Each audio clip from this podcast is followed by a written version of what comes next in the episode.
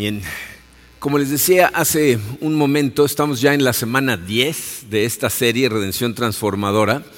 Eh, si estás aquí por primera vez, si estás uniéndote o nos veniste a visitar por primera vez, pues estás entrando prácticamente al final de la película, ¿no? O sea, pero necesitamos de todas maneras eh, hacer un pequeño resumen y recordar las cosas que hemos visto eh, por dos razones. Una, porque nos va a ayudar a entender eh, el, contexto de lo que vamos a ver el día de hoy. Y dos, porque ya me imagino que la mayoría de todas maneras ya ni se acuerda qué vimos las primeras dos semanas.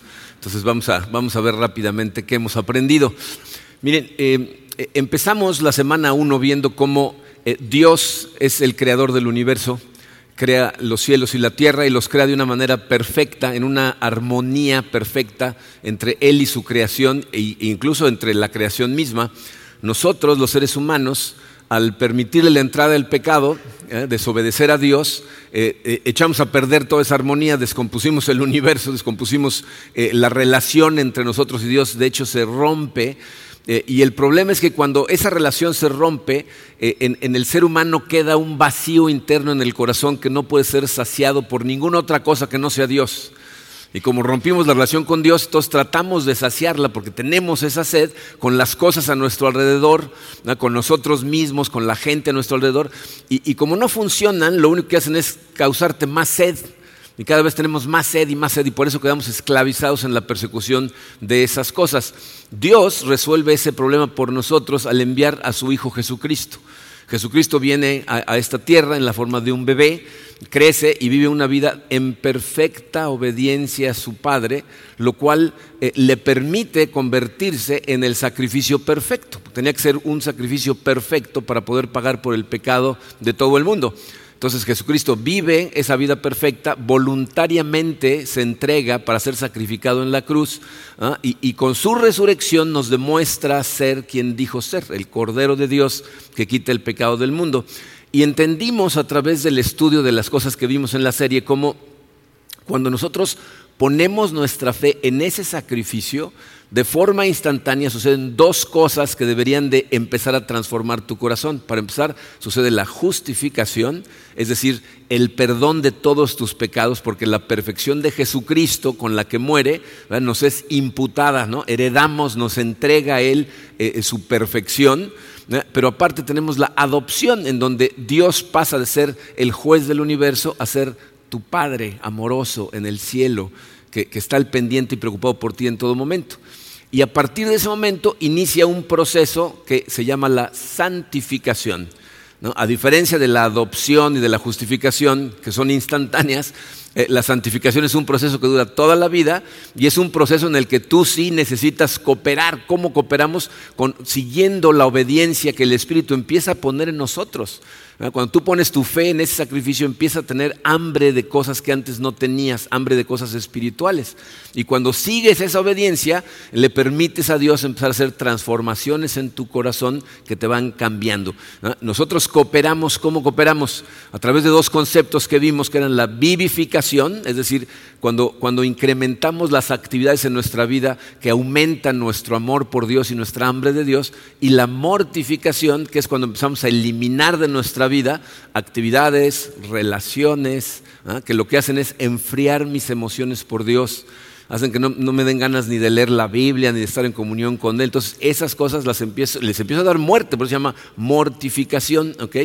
Pero aprendimos que cuando realmente entiendes el concepto de la justificación, entonces eso elimina una culpa inherente que tenemos nosotros, nos sentimos culpables, sin saber ni siquiera a veces de por qué. A veces sí sabemos exactamente de por qué, pero la culpabilidad se elimina cuando entiendes que ahora eres justo a los ojos de Dios, no porque te portes bien, sino por lo que Jesucristo hizo por ti en perfección. Y cuando entendemos el, concepto de adopción, entonces se elimina la posible vergüenza que puedas tener en tu vida por cosas que has hecho en el pasado, porque ahora eres una criatura nueva, eres miembro de la familia de Dios y Dios está al pendiente de ti.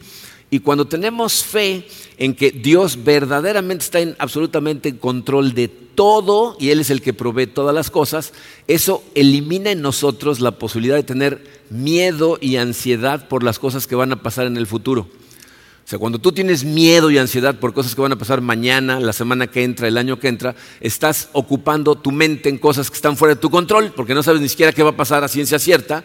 Dios ahí está en el futuro, y si tú realmente confías en Él, entonces ese miedo y esa ansiedad desaparecen. Y lo que vimos en las últimas dos semanas es que cuando tu relación vertical, es decir, tu relación con Dios, a través de la comprensión del, Evangelio de Cristo, de, todos los conceptos que, que estudiamos, empieza a fortalecerse, entonces tus relaciones de forma horizontal, la relación que tienes con la gente a tu alrededor, deberían de empezar a fortalecerse también porque ahora los ves de la manera en que Dios los ve, son un pecador más que está en busca de su Creador, y entonces empieza a restaurar la paz con esas personas, ofreciendo perdón ¿ah? o, o, pidiendo perdón por las cosas que nos podamos haber hecho unos a los otros. Y entonces, fíjate, si tú has venido siguiendo esta serie, pero no nada más has estado como un espectador, sino que has escuchado, has visto qué cosas necesitas empezar a practicar en tu vida y has empezado a practicarlas, cambios, aunque sea nada más en estas 10 semanas, empiezan a suceder. ¿Eh? Estás caminando la vida con más poder, ¿no? De repente enfrentas tentaciones que antes te, vencían fácilmente y ahora ya no lo hacen tan fácilmente, o a lo mejor tienes el poder para sobreponerte a ellas, acudes al lugar adecuado, etcétera, y vas con poder, ¿no? Entonces la pregunta es, ¿cómo le podemos hacer para mantener ese paso? ¿Cómo podemos hacerle para, que el avance que llevamos se mantenga en avance? Porque la verdad es que el crecimiento espiritual, para todos los que lo, estamos experimentando, puede ser algo frustrante, porque a veces parece que son tres pasos para adelante y dos para atrás, y luego cinco para adelante y tres para atrás, ¿no? O sea, como que seguimos teniendo problemas. ¿Por qué? Porque muchas veces, cuando nos damos cuenta, ya regresamos a un patrón de comportamiento antiguo, ya caímos otra vez en cosas que habíamos salido de ellas ya, habíamos dejado de comportarnos y de tratar a la gente de cierta manera y cuando nos damos cuenta ya lo estamos haciendo otra vez. Eso es lo que se conoce como una recaída. ¿no? Cuando regresas a un patrón de comportamiento autodestructivo. ¿no? Hay, hay, comportamientos que nos cuesta a veces trabajo reconocer, pero que trabajan en contra nuestra. Si no tuviéramos esos patrones de comportamiento, la vida sería mucho mejor para nosotros. Y es lo que nos enseña en la Biblia a vivir de esa manera. Pero ¿cómo le hacemos entonces eh, para no recaer? Entonces, fíjense, las, preguntas del día de hoy son, eh, ¿qué causa una recaída o una caída? ¿Y cómo podemos evitar caer en estas cosas? Vamos a ponernos en manos de Dios y vamos a analizar esas dos preguntas. Padre, te damos gracias por tu amor, Señor. Gracias porque aquí estamos, Padre. Estamos aquí adorándote, estudiando tu palabra, eh, lo cual significa que las promesas que hiciste hace miles de años del crecimiento de tu iglesia eran verdad y tú has estado promoviendo el crecimiento de tu reino en esta tierra. Y aquí estamos nosotros a miles de kilómetros de donde esto inició y te estamos estudiando. Así es que gracias, Padre, porque aquí estamos. Queremos eh, caminar de una manera eh, poderosa para tu gloria, Señor. Y sabemos que eso nada más es posible contigo y gracias a ti. Así es de que te pedimos hoy mucha humildad, eh, que nos ayudes a, entender lo que tu palabra nos enseña, a vernos reflejados en donde necesitamos vernos reflejados y entregarte nuestro corazón para que tú trabajes en él. Danos esa humildad, Señor, de confiar en ti y entregarte el corazón a ti. Te lo pedimos en el poderoso nombre de tu Hijo Jesucristo. Amén. Eh, las recaídas realmente suceden eh, en un patrón de comportamiento muy predecible, o sea, no son, eh, nada de qué sorprenderse. Normalmente empiezan a suceder cuando la gente se empieza a sentir cómoda, se empieza a sentir segura y, entonces empieza a justificar su antiguo comportamiento. Empezamos a pensar, pues a lo mejor no era para tanto, ¿no? O sea, estaba yo exagerando con, necesitaba yo dejar absolutamente todas estas cosas. Y nos empezamos a aventurar hacer ciertas cosas, nos acercamos a las líneas de tentación y cuando nos damos cuenta, ya hicimos un tiradero otra vez en nuestra vida. La gente piensa que la, recaída sucede cuando sucede el tiradero, pero en realidad empieza a suceder mucho tiempo antes. Y por eso necesitamos tener mucho cuidado con entender qué las causa. Entonces, esa va a ser la primera parte de nuestro programa. Dice, ¿qué puede causar una recaída? Hay varias cosas que la pueden causar. Número uno, regresar a usar mis propias fuerzas. Regresar a utilizar mis propias fuerzas. Si tú empiezas a caminar de repente con poder, significa que estás caminando tomado de la mano de Dios y el poder que estás utilizando no es el tuyo, sino el de Él. ¿no? Pero de repente, por alguna extraña razón, la gente empieza a pensar que ya puede sola. Eso no es nada nuevo, ¿eh? Pues esto es tan viejo como la Biblia. En, Gálatas capítulo 3, versículo 3, escuchen las palabras del apóstol Pablo a los Gálatas. Dice, ¿será posible que sean tan tontos? Después de haber comenzado su nueva vida en el Espíritu, ¿por qué ahora tratan de ser perfectos mediante sus propios esfuerzos? Los Gálatas estaban haciendo exactamente lo que les acabo de decir. Empezamos a ir con, con fortaleza, tomados de la mano de Dios, y de repente cuando te sientes que vas bien, te sueltas, ¿no? Mira, mamá, sin manos, ¿no? O sea, y ahí vas directo al trancazo, porque normalmente lo que haces es dejar de ir a los básicos. E, esto que vamos a ver el día de hoy es una cosa tan importante eh, porque estoy seguro que muchas cosas que vas a oír vas a decir, ay, eso ya lo hemos escuchado muchas veces, pero es precisamente porque dejas de hacer los básicos que piensas que puedes hacer esto tú solo y entonces es una cuestión de tiempo en que te vas a caer, que te vas a tropezar, que vas a recaer. Jamás, o sea, tú no vas a poder mantener este camino de forma permanente si utilizas tus propias fuerzas, porque la Biblia nos dice que no es posible. A través del profeta Zacarías, en Zacarías 4, 6, eh, dice, no será por la fuerza ni por ningún poder, sino por mi espíritu, dice el Señor Todopoderoso. No hay fuerza en este mundo, no hay poder en este mundo que pueda lograr las cosas espirituales en tu vida. Lo único que lo puede lograr es el Espíritu Santo trabajando en ti. Entonces, solo con su poder podemos mantener la dirección espiritual. Acuérdense, Jesucristo decía, ustedes son las ramas y separados de mí no pueden hacer nada. Se refería espiritualmente. Entonces, primera causa, regresas a tus propias fuerzas. Segunda causa común, cuando nos saltamos las partes del proceso que nos disgustan. a través de todas estas semanas que hemos estado estudiando, las nueve semanas anteriores, hemos visto un montón de cosas que son partes del proceso, que son actividades en las que tú tienes que contribuir, que a mucha gente no nos gustan. Por ejemplo, hacer un análisis de qué hay en el pasado en tu corazón, o sea, así, pero eh, sistemáticamente analizar qué ha habido en tu vida que te causa vergüenza y que te causa culpa, a mucha gente no le gusta hacer eso. Pero va a ser muy difícil que le entregues esas cosas y que Dios sane tu corazón si no estás dispuesto a analizarlas. Hacer un análisis de cómo vives la vida hoy, de cómo estás tratando a la gente hoy, de cuáles son tus hábitos hoy. A mucha gente prefiere no hacerlo. O sea, porque si no los vemos, entonces pues, no, somos conscientes, según nosotros, de que tenemos que dejar de hacerlas. Dice, confesar nuestros pecados es algo que a la gente no le gusta. la Biblia nos dice que tenemos que hacer dos cosas. Tenemos que confesar nuestros pecados a Dios y tenemos que confesarnos unos a otros, buscar socios espirituales. Hay gente que desde el primero ya no pueden, no quieren confesarle a Dios sus pecados porque no se quieren considerar pecadores. Te suena, como que te suena insulto que alguien te diga que eres un pecador. Es, la naturaleza que tienes. Entonces necesitas poder confesárselo a Dios. Eh, en 1 de Juan, capítulo 1, dice el, el, apóstol Juan que si tú confiesas tus pecados, Dios que es bueno y justo, te los perdona. Pero en Santiago 5 dice, confiésense los pecados unos a otros y oren unos por otros para que su corazón sane. ¿Oyeron la diferencia? En primer de Juan dice, confiésaselos a Dios y te perdona. Confiésalos a otra persona para que Dios te ayude a sanar tu corazón. Entonces tenemos que hacer las dos confesiones, pero ¿nos gusta? ¿Alguien aquí tiene el hábito de, ay, esta semana, gracias a Dios, voy a ir a confesar mis pecados con mi mentor, ¿no? con mi compañero espiritual? No, no nos gusta hacer estas cosas. Pedir perdón por las cosas que hacemos significa reconocer que estamos mal. A mucha gente no le gusta, no puede. Para otras lo que es un problema es ofrecer perdón a la gente que nos dañó. Pero todos esos son principios bíblicos de crecimiento. Si tú no estás dispuesto a hacer estas cosas, tu crecimiento, tu santificación, el proceso de transformación se detiene. Entonces no te saltes cosas porque no te gustan. Acuérdate, todo lo que Dios te pide que hagas es por tu bien.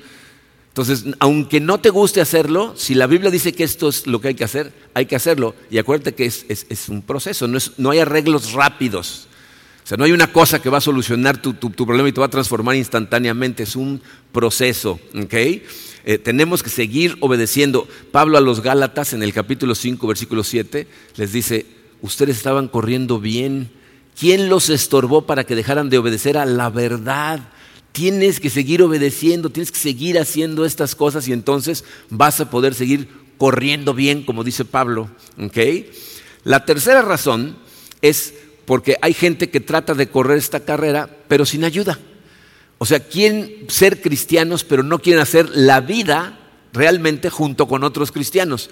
No, mis amigos son una cosa, mi trabajo es otra cosa, y el domingo es la iglesia, esto es otra cosa. Yo con los sermones tengo, no qué grupos pequeños ni qué nada, ¿no? Andar yendo ahí con otras personas.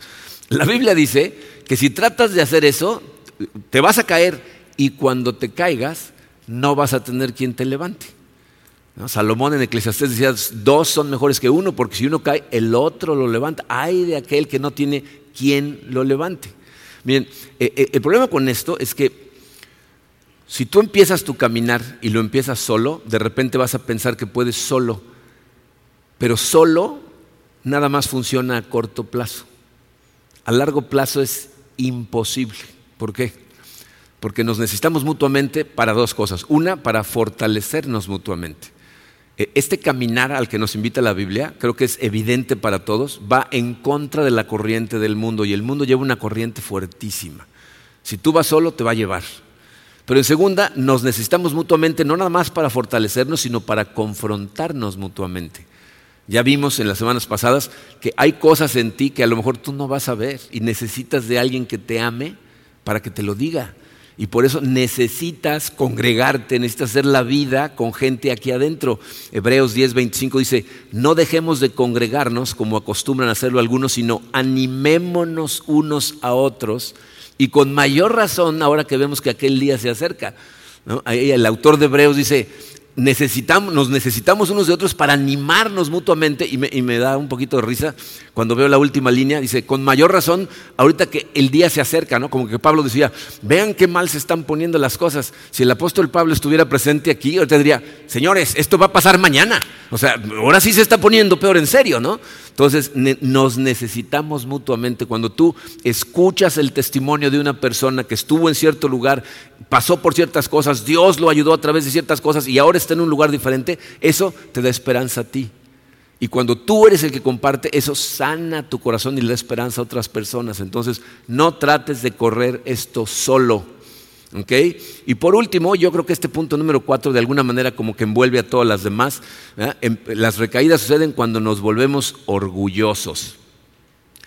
nos volvemos orgullosos. Eh, Pablo, en su primera carta a los Corintios, en el capítulo 10, versículo 12, dice, por lo tanto, si alguien piensa que está firme, tenga cuidado de no caer. O sea, en el momento en que tú piensas, no, ya, ya estoy del otro lado, esto lo tengo todo bajo control, significa que el orgullo está entrando a tu corazón. Y, el orgullo, la Biblia nos dice que es el preámbulo para el tiradero total en tu vida. E, en Proverbios 16, 18 dice, al orgullo le sigue la destrucción. En el momento en que el orgullo empieza a cundir en tu corazón, fíjate, por orgullo no buscas ayuda, por orgullo no pides perdón. Por orgullo eh, no, escuchas a otras personas que te están diciendo cómo estás viviendo la vida mal. Te rehusas a reconocer tus, tus errores, tus debilidades. Prefieres echarle la culpa a otras personas. Todo eso proviene del orgullo. Entonces, la mejor manera de protegerte contra una caída o una recaída es vivir la vida con humildad, sabiendo que todos somos pecadores y que si te la juegas, lo más probable es que vas a volver a caer. Entonces, humildemente haces todas estas cosas. Ahora, ¿cómo prevenimos una caída? Es el número dos romano en su programa. Miren, la verdad es que la respuesta a esta pregunta es muy simple. Eh, no fácil, pero es muy simple.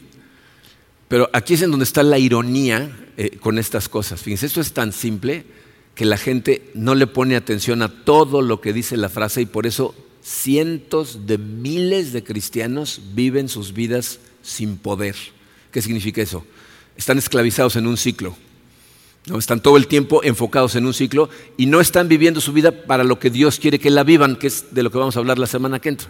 Pero porque estás enfrascado en estar luchando contra tu pecado y en el ciclo de estar tratando de salir de ahí, Satanás te está distrayendo. Y no vives para tu propósito porque estás distraído con estas cosas. Entonces la respuesta es muy simple, pero evidentemente no es tan fácil porque muchas personas no lo hacen. Eh, fíjense, eh, la Biblia nos dice que aunque esto que les voy a decir no es nada nuevo, si no lo haces o no lo has hecho nunca, es imposible correr esta carrera correctamente si esto no es lo que está sucediendo en tu vida. Dice tu programa, necesitas perseguir con honestidad tu relación con Dios, regresando una y otra vez, bueno, no dice una y otra vez, pero eso se los digo yo, regresando una y otra vez a los básicos. O sea, tú deberías estar persiguiendo en todo momento tener una relación profunda con Dios, regresando las veces que sea necesario a los básicos una y otra vez. Y miren, predicar lo que estoy a punto de predicarles a continuación es, de alto riesgo eh, y, requiere de una llamada de precaución. Y me estuve debatiendo toda la semana en, en qué orden hacer las cosas y decidí que primero les voy a dar las herramientas y después les voy a dar la llamada de atención, pero es muy importante que se mantengan sintonizados porque la llamada de atención es crucialmente importante, ¿ok? Pero primero vamos a ver herramientas. En, Marcos 14, 38, eh, si recuerdan, Jesucristo se aparta del resto de los discípulos con tres de ellos la noche que lo van a arrestar y les dice estas palabras, Marcos 14, 38, dice, vigilen y oren para que no caigan en tentación. El espíritu está dispuesto, pero el cuerpo es débil. Jesucristo está diciendo, eh, el cuerpo es débil, o sea, es humano recaer caer en tentación, pero hay cosas que se pueden hacer al respecto. Entonces, ¿qué cosas podemos hacer al respecto para mantenernos vigilando y, estar fuertes y preparados para no caer en tentación? Tres cosas vamos a ver el día de hoy. La número uno dice lectura y meditación. Lectura y meditación. Esto no debe ser una noticia de último minuto, que es importante para tu vida como creyente, leer tu Biblia y meditar en ella. Eh, la Biblia es la revelación que tenemos de Dios hacia el hombre acerca de quién es Dios, cuál es nuestra posición ante Dios y cómo espera Él que vivamos la vida. Resulta imposible que tú tengas una relación genuina y honesta con Dios si no lo conoces. ¿Ok? miren, yo me doy cuenta cómo la gran mayoría de la gente tiene una idea de un Dios que han creado ellos. Un, Dios cómodo, con características que me gustan, que me trata bien, que me ama y que me cuida, que todo el tiempo está al respecto, pero hay características de Él, partes de su carácter que la gente no conoce. De hecho, luego toman nuestras clases y se sorprenden cuando oyen de la ira de Dios. ¿Cómo que la ira de Dios es amor? Sí, no puede haber amor sin ira. Entonces, si tú no conoces realmente a Dios, ¿cómo te vas a relacionar realmente con Él? Sea, se, tiene un engaño, ¿no? O sea, si tú crees que estás enamorado de una persona, pero no la conoces a profundidad, no estás enamorado de esa persona, estás enamorado de la imagen que te has creado de esa persona. Lo mismo sucede con Dios. No puedes tener una relación honesta, genuina, profunda con Él, que genere la cantidad de poder que necesitas en tu vida si realmente no lo conoces. Entonces, fíjate, un tiempo diario a solas con Dios en donde utilices estas herramientas, la lectura, sistemática de la Biblia. ¿Qué significa eso? La Biblia no la abres al azar todos los días a ver qué cae ahí lees. La Biblia la lees como en el orden en el que está. Si estás empezando, escríbeme y te mando un orden de lectura de la Biblia, pero los libros de la Biblia se leen completos. ¿Saben por qué? Porque si lo lees versículo por versículo completo, te va a llevar a lugares a donde no te va a gustar ir. Pero si nada más andas saltando, pues nada más vas a ir a los lugares que te gustan.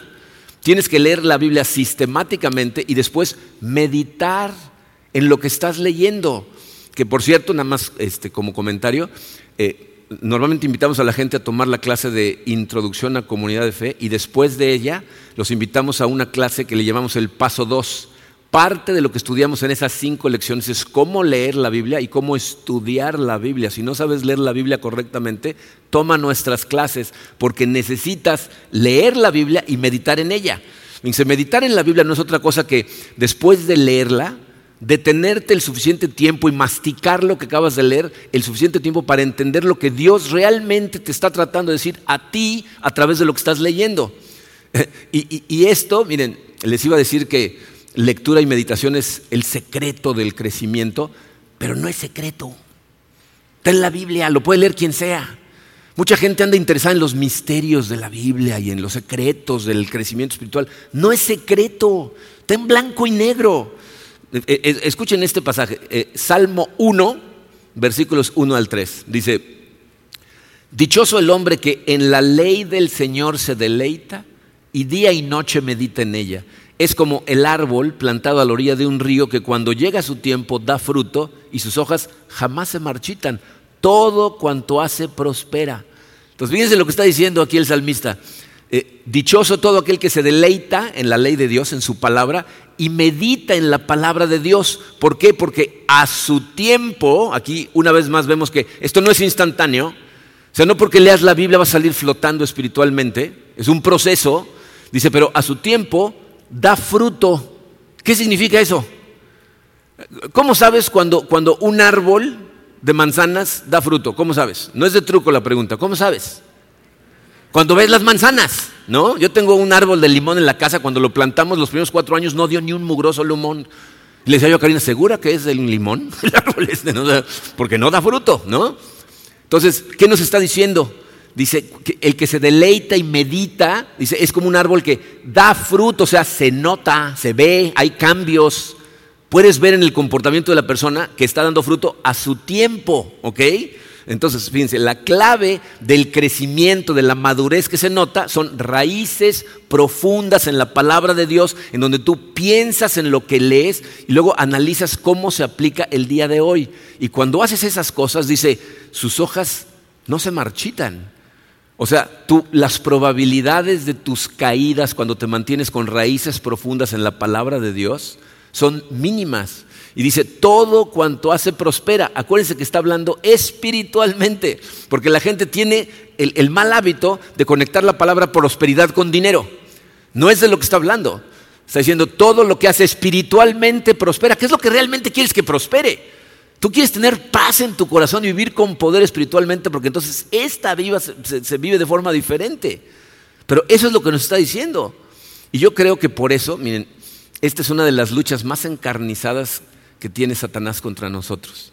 Eh, está tratando todo el tiempo de que tú no leas y no medites en la palabra correctamente. Y, el enemigo utiliza, la verdad, herramientas muy burdas, ¿no? O sea, eh, el ruido, las multitudes, las prisas. Se piensa cuántas veces, eh, según tú vas a tener tu tiempo con Dios, y tu mente está ocupada con otras cosas. Estás tratando de leer un pasaje, que, el, el, que sigue, y al mismo tiempo tu cabeza te está diciendo, y tienes que pasar por la tintorería, y, los niños van a hacer no sé qué cosa, y mañana ya mandamos este pago. Y está, ¿Dónde está tu cabeza? ¿Tú crees que leer la Biblia de esa manera va a transformar tu corazón?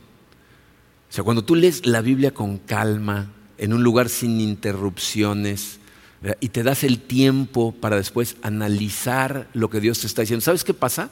se queda. O sea, te llevas ese pasaje en tu corazón ese día. Eh, el Salmo 119, versículo 11 dice, en mi corazón atesoro tus dichos para no pecar contra ti. O sea, cuando, cuando se queda en tu corazón, eso te da fortaleza en los momentos de decisión. Pero necesitas utilizar la herramienta, necesitas leer y meditar en su palabra todos los días. ¿Ok?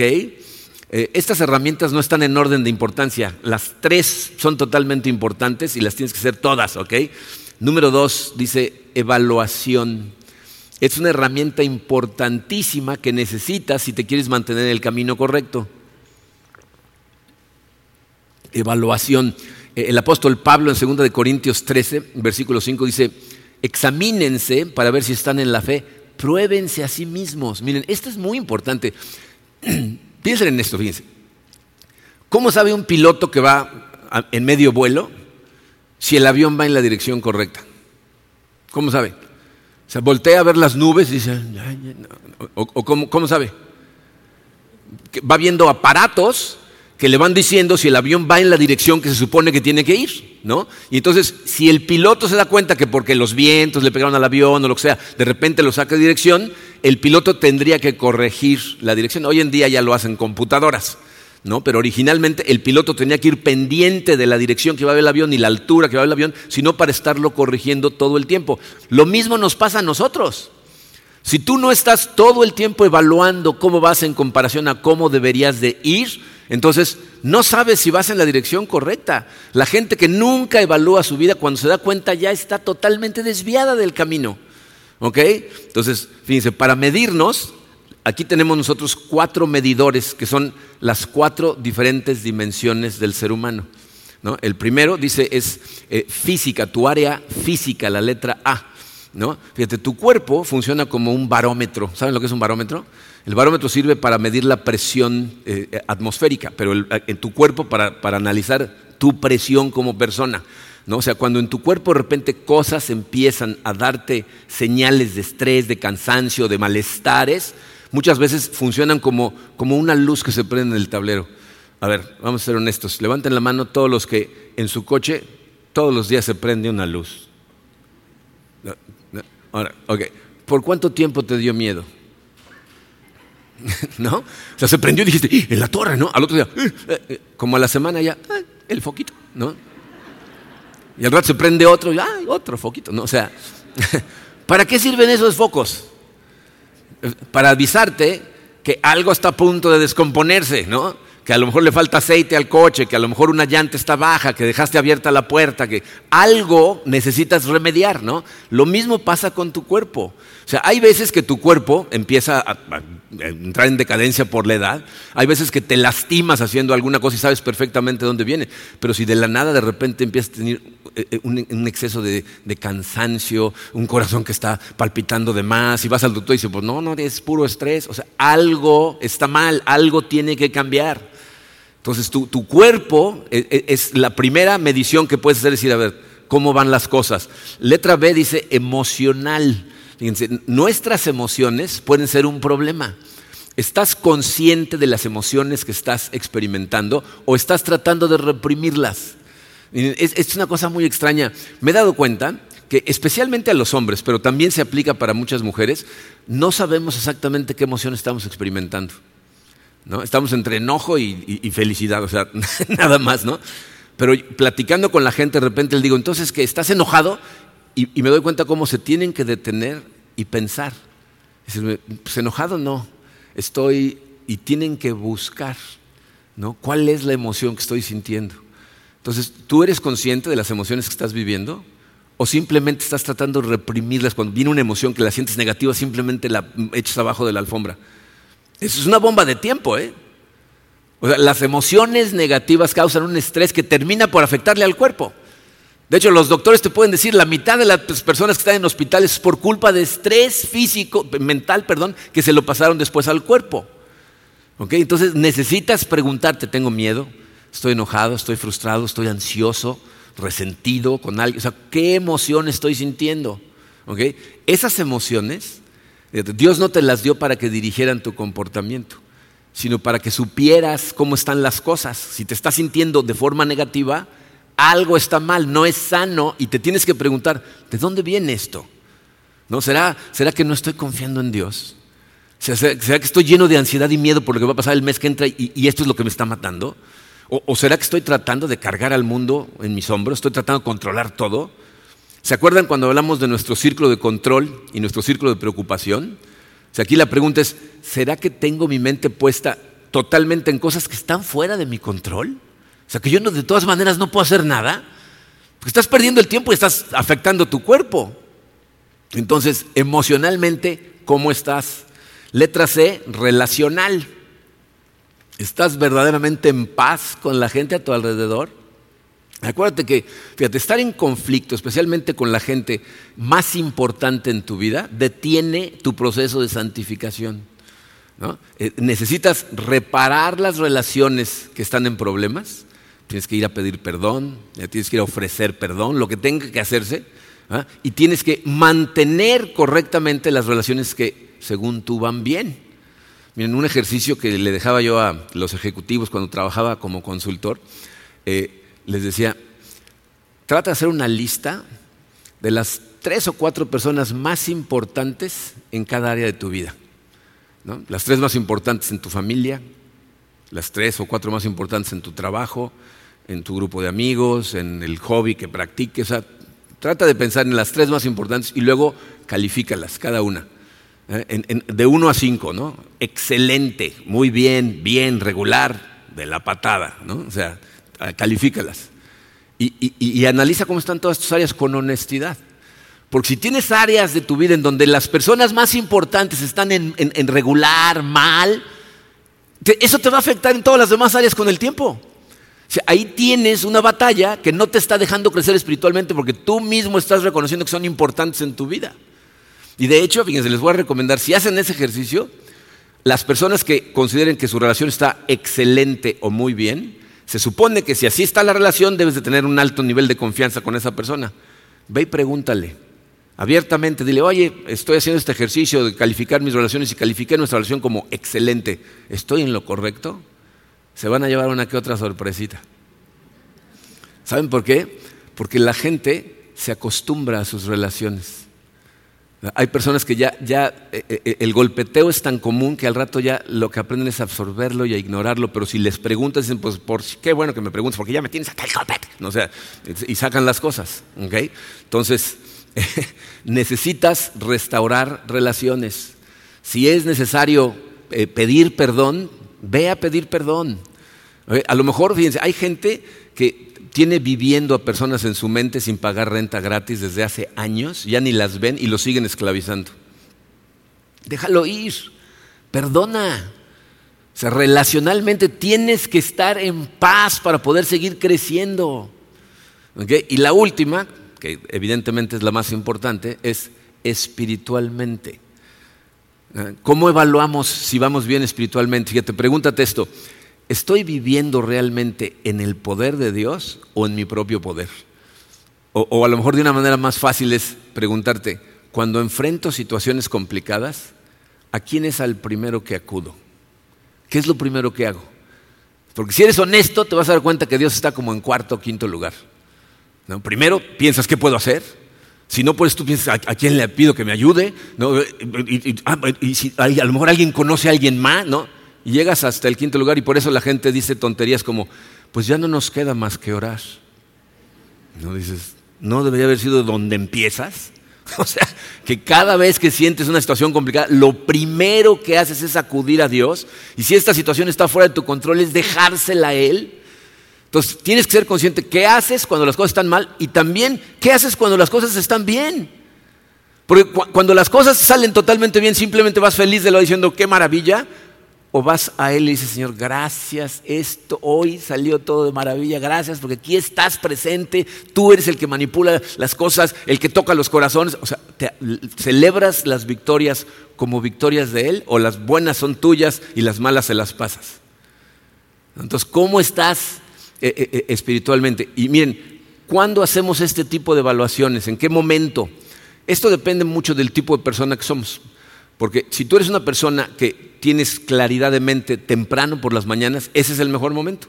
Se empieza tu día, ten tu momento de, comunión con Dios, ten tu, lectura, tu meditación y haz un análisis de lo que pasó ayer.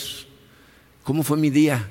¿Cómo fueron mis relaciones? ¿Cómo, traté a la gente? ¿Estuve conectado con Dios? ¿Tuve tales situaciones? ¿Fui a Él en oración?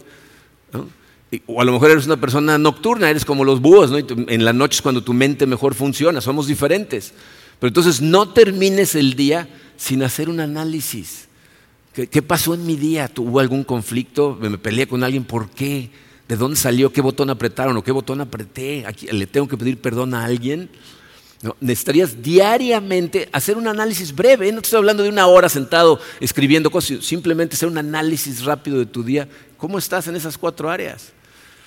¿Eh? y lo ideal sería que anualmente hicieras un, inventario del año anterior y planes específicos de qué va a cambiar para el siguiente año. mucha gente se pone sus, sus propósitos de año nuevo, pero casi siempre tienen que ver con bajar de peso y poner negocios. Y, ¿Qué te parece si te pones algunos espirituales para empezar a transformarte? Entonces, lectura y meditación, evaluación, y la tercera, que debe ser evidente, es oración. ¿Ah? Necesitamos estar en comunión permanente con Dios. Piensen que leer y meditar la palabra de Dios y la oración son dos cosas diferentes. Cuando lees y meditas estás masticando la palabra de Dios y a veces Dios te habla a través de eso, pero cuando tú empiezas a hablar con Él y esperas comunión con Él, no necesariamente tiene que ser mientras estás leyendo la Biblia, a lo mejor es cuando ya lo terminaste. La oración es el método de comunión personal con Dios y aparte la manera en que me conecto al poder de Dios es a través de la oración que yo puedo hacer las mismas cosas que Dios puede hacer. Porque ahí es cuando puedo pedirle a Él que tome acción y entonces todo su poder está canalizado a través de la oración. Miren, nada más quiero que recuerden siempre que Dios es un Padre amoroso. que te ama con todo el corazón, que es, que es como tu papá perfecto en el cielo. Entonces quiere que vayas con Él con todas las cosas, no nada más las grandes, también las pequeñas. Hay gente que me dice, no, pero eso es para qué voy a andar interrumpiendo a Dios con esas tonterías. Todas las cosas que te afectan le interesan a Él. Entonces llévaselas a Él en el área que sea.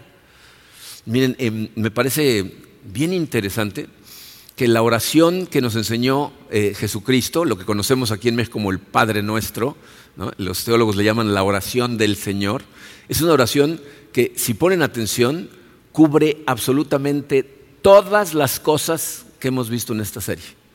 Por eso es un excelente modelo de oración. No debería ser una oración que simplemente repites como periquito, sino un, modelo que tomas esa oración y partes de ella las utilizas en tu oración. Fíjate, cómo, dice oración. Padre nuestro que estás en el cielo. O sea, ahí empezamos por reconocer la adopción. Tú eres nuestro Padre. ¿no? Estás, en el cielo, estás en todos lados, estás presente en todo momento. ¿No? Eh, santificado sea tu nombre. Señor, ayúdame a siempre recordar que tu nombre debe ser santo para mí que eres el nombre encima de todos los nombres, tú eres el que tiene el poder para todas las cosas, santificado sea tu nombre, venga tu reino. Miren, en, estas dos que siguen, venga tu reino y hágase tu voluntad en la tierra como en el cielo, ahí es en donde normalmente yo más me expando, porque digo que venga tu reino a mi corazón, Señor, que venga tu reino a mi casa, que venga tu reino eh, eh, a las casas de mis hijos y mis hijas que venga tu reino a la iglesia y a cada una de las familias de la iglesia, que se haga tu voluntad, ayúdanos a hacer tu voluntad aquí en la tierra como en el cielo se hace cuando tú truenas los dedos, ayúdanos Señor a nosotros poder obedecerte de la misma manera. Danos hoy nuestro pan cotidiano, tú eres el que provee, Padre. Dame hoy lo que necesito para hoy. No me dejes preocuparme por mañana. Ya sé que mañana va a tener sus propios problemas. Ayúdame a concentrarme en que tú vas a proveer para hoy eh, perdónanos nuestras deudas, Señor, gracias por perdonarme todos mis pecados. Y ahí es en donde hago un análisis. Ayer esto, esto, esto, Padre, perdóname. Así como nosotros perdonamos a, los, a nuestros deudores, Padre, ayúdame a perdonar. ¿No? Especialmente esas personas que tanto trabajo me cuesta perdonar, ayúdame a perdonar. Y no nos dejes caer en tentación, es de lo que estamos hablando el día de hoy. No, ayúdame en el momento de decisión, en, las encrucijadas de la vida, ayúdame a no caer en la tentación. Dice, y líbranos del maligno. Algunas eh, versiones terminan diciendo, y líbranos del mal. En el original literalmente dice, y líbranos del maligno, protégenos del maligno. Acuérdense que el maligno tiene que ir a pedirle permiso a Dios para hacer cosas aquí en la tierra. Entonces lo que le estás diciendo es, cuando vaya y te pida permiso para hacerme algo, dile que no, por favor.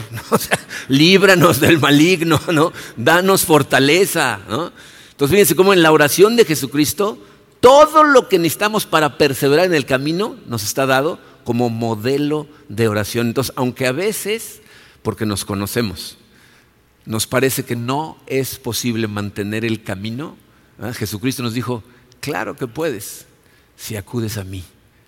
Si todo el tiempo vas tomado de mi mano. Y miren, aquí es en donde viene la llamada de precaución, y les voy a decir por qué esto es tan importante. Todas estas cosas que les acabo de decir, las pueden hacer todos, todos los días, como rutina, poniéndole palomita y que no sirvan de nada. Muchas veces la gente, cuando les dije cuál es la respuesta a qué hacer para evitar una recaída, es perseguir tu relación, honestamente perseguir tu relación con Dios, regresando a los básicos. Y mucha gente, todo lo que se queda en su cabeza es los básicos. Entonces, los básicos, los básicos, los básicos, leer la Biblia, orar todos los días, etc. Y no te das cuenta que ese es un medio. No, es el objetivo final de tu vida que, puedas sentirte orgulloso de cuánto lees la Biblia, cuánto tiempo pasas en oración. Tu objetivo debe ser tener una relación genuina y profunda con Dios. Necesitamos de los medios porque eso nos ayuda a conocer a Dios y aparte, fíjate, te va a ayudar a entender que Dios cumple sus promesas y analizas tu vida hacia atrás, después de que empezaste a caminar con Él y a obedecerle, vas a ver a Dios haber actuado en tu vida. Y entonces te vas a dar cuenta que Él lo que promete lo cumple.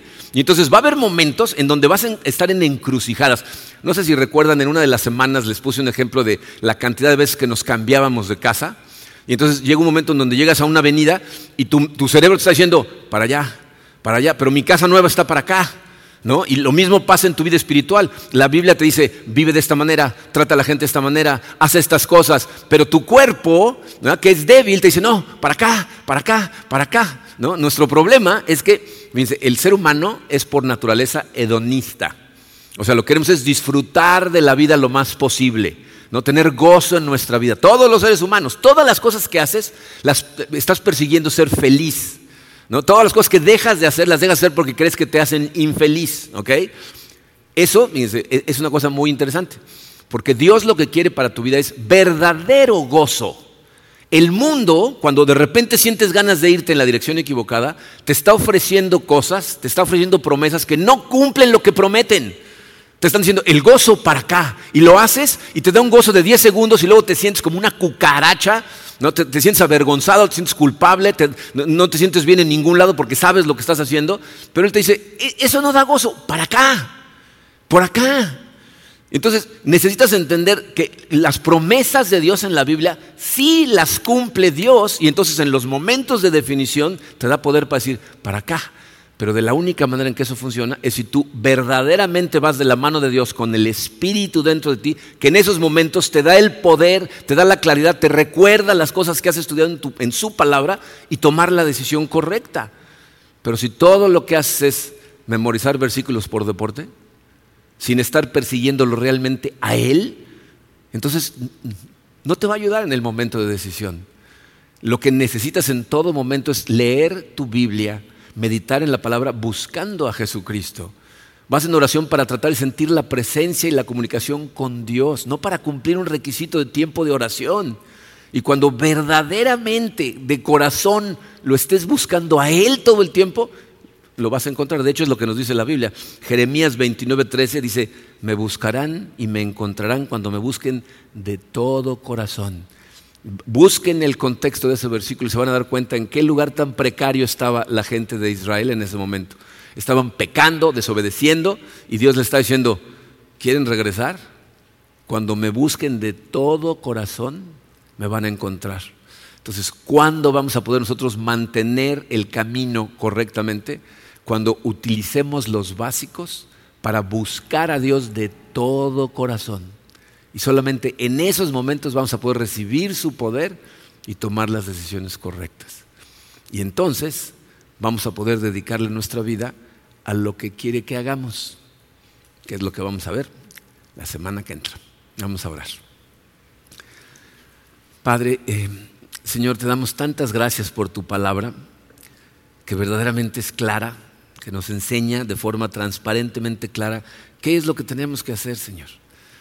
Pero sé, Señor, que nuestro gran reto es la cantidad de tentaciones físicas a nuestro alrededor que nos prometen cosas que no van a cumplir y nosotros necesitamos estar conectados realmente contigo de forma espiritual, sabiendo que tú sí cumples esas promesas. Te pido, Señor, para cada una de las personas que están escuchando estas palabras, eh, que tu presencia sea real, que en, su lectura y meditación de la Biblia eh, empiecen a escuchar tu palabra empiecen a, saber qué es lo que le estás diciendo a la gente que tiene que hacer en ciertos momentos, que puedan verse verdaderamente reflejados en los versículos que están leyendo. E, en nuestra oración, Señor, eh, te pido que nos ayudes a concentrarnos en ti, a tener la paciencia de detenernos a escucharte cuando es necesario, acudir a ti no nada más un ratito en la mañana o en la noche, sino a través del día, Padre, recuérdanos que tu Santo Espíritu jale nuestro corazón de vez en cuando para que empecemos a hacer el hábito de acudir a ti en toda circunstancia. No importa qué esté pasando, nosotros estemos haciendo pequeñas oraciones para estar en comunión contigo en todo momento, Señor. Eh, eh, te pedimos, Señor, eh, que no permitas en ningún momento que confundamos los medios con el fin que, recordemos en todo momento que lo más importante para nosotros es estar conectados contigo. Tenemos que usar los medios, pero ayúdanos a buscarte a ti de todo corazón. Gracias Padre por tu amor. Gracias por haber logrado todas estas cosas a través de tu Hijo Jesucristo para que nosotros tengamos ese acceso a ti. Te agradecemos Señor en el poderoso nombre de tu Hijo Jesucristo. Amén.